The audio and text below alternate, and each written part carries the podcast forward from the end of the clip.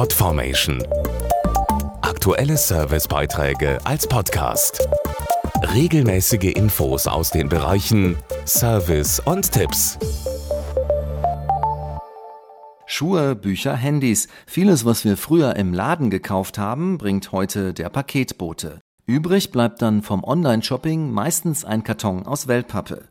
Wird der nicht nochmal benutzt, gehört er zum Recycling in die Altpapiertonne. Was aber tun, wenn die mal wieder randvoll ist?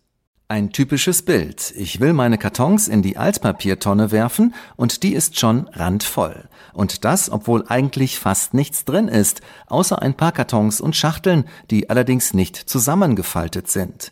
Wie man den Platz in der Altpapiertonne besser nutzen kann, erklärt Dr. Oliver Wolfrum, Geschäftsführer des Verbandes der Wellpappenindustrie. Das ist ganz einfach. Die Kartons flach machen, bevor man sie in die Tonne wirft, damit möglichst viele reinpassen. Ganz egal, ob man den Karton zerreißt, ob man draufspringt oder mit dem Cutter zerschneidet. Hauptsache, er ist am Ende flach und nimmt wenig Platz ein. Wir haben das mal getestet und herausgefunden, dass auf diese Weise achtmal mehr Kartons in einen Altpapiercontainer passen. So kann jeder einen wichtigen Beitrag zum Recycling leisten.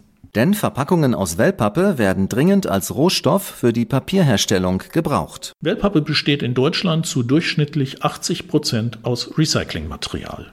Aus gebrauchten Kartons und Altpapier werden wieder Papier und Verpackungen. Damit dieser Stoffkreislauf gut funktioniert, sollte der Platz in Altpapiertonnen und Containern auch möglichst gut genutzt werden.